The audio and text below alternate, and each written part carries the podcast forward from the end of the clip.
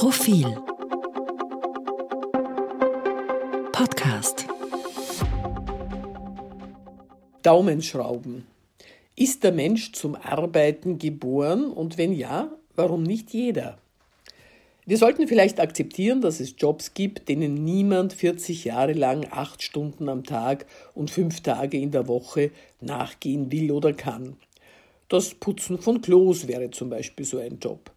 Oder in einer chemischen Reinigung in giftigen Dämpfen zu stehen. Abfallberge auseinander zu glauben und das Zeug zu sortieren. Schwere Lasten zu stemmen. Und so weiter. Die Liste mutmaßlich unbefriedigender, schweißtreibender, öder und dennoch notwendiger Tätigkeiten ist lang, wenn man nur einmal anfängt, darüber nachzudenken.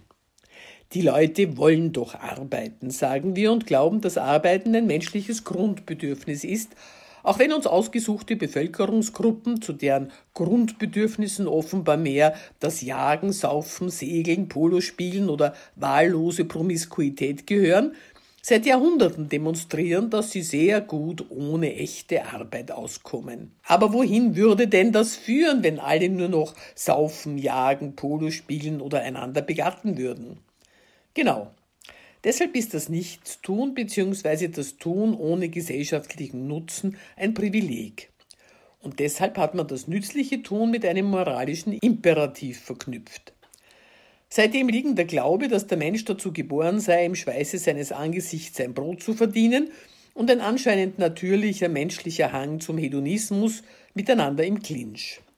Früher, als religiöse Drohungen noch Furcht und Gehorsam bewirkten, siegte der Glaube. In den letzten Jahrzehnten gewinnt der Hedonismus, zumindest in den westlichen Gesellschaften, an Terrain. Das kann man verurteilen oder verstehen. Oder verstehen und trotzdem verurteilen, weil, siehe oben, was heißt das dann für die Zukunft? Einstweilen arbeiten ja die meisten von uns eh, viele tun es sogar gern oder ganz gern oder gern, aber bitte nicht ununterbrochen. Kommt darauf an, worin die Arbeit besteht. Die Jobs respektive Berufe, unter denen Menschen wählen können, sind, um ein modisches Wort zu verwenden, recht divers. Es gibt Jobs, die müssen gemacht werden und sie werden auch gemacht, aber niemand sieht das Glück seines Lebens darin. Es gibt Jobs, die werden als mehr oder weniger befriedigende Aufgabe empfunden.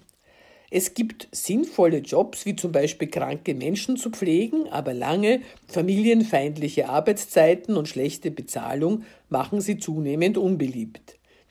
Es gibt Tätigkeiten, die erscheinen als total sinnbefreit, wie zum Beispiel das Wirken und Werken von Influencerinnen, sie sind aber überaus begehrt. Es gibt Berufe, denen mit Leidenschaft nachgegangen werden kann und Jobs, für die Leidenschaft zu empfinden zu viel verlangt wäre.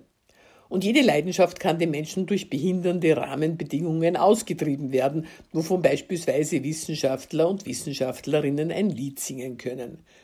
Was schließen wir daraus? Grundsätzlich denke ich schon, dass sich der Mensch eine Aufgabe im Leben wünscht, sowie daraus resultierende Anerkennung. Aber was als Aufgabe empfunden wird, ist recht unterschiedlich.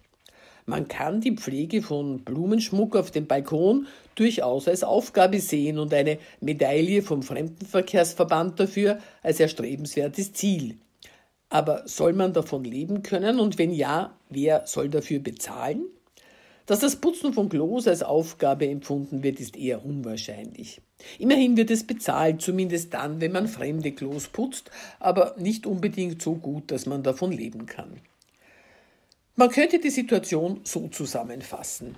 Individueller Sinn, gesellschaftlicher Nutzen und die persönliche wirtschaftliche Rentabilität einer Tätigkeit sind nicht unbedingt deckungsgleich. Daraus könnten politisch und gesellschaftlich allerlei Konsequenzen gezogen werden. Ich fände es zum Beispiel anständig, nicht darauf zu bauen, dass die Sinnhaftigkeit einer Aufgabe bereits als größerer Teil der Bezahlung durchgehen wird – oder darauf, dass Forscherinnen und Forscher das Forschen als unbezahlbares Hobby betreiben wollen oder darauf, dass der menschliche Körper, wenn er Angehörigen der Unterschicht gehört, unbegrenzt belastbar ist. Und ich fände es gerecht, wenn wir nicht erwarten würden, dass Menschen öden, mühseligen, aber notwendigen Tätigkeiten Tag für Tag acht Stunden ihrer Lebenszeit zur Verfügung stellen. Stattdessen jedoch moralische Entrüstung über die mangelnde Arbeitsmoral derer, die sich nicht darum reißen, das zu tun, was die Entrüsteten selber nie tun würden, und Überlegungen, welche Art von Daumenschrauben sie zwingen könnten, mühselige und schlecht bezahlte Jobs anzunehmen. Degressives Arbeitslosengeld, härtere Zumutbarkeitsbestimmungen, gestrichene Zuverdienstmöglichkeiten, Pension erst ab 70? Kann ja sein, dass eisernes Durchgreifen den gewünschten Erfolg bringt. Kann aber auch sein, dass Arbeitnehmerinnen und Arbeitnehmer auf andere Arbeiten ausweichen und dass auf bestimmte Branchen ein spürbarer Personalmangel zukommt. Ist schon da? Ja, dann.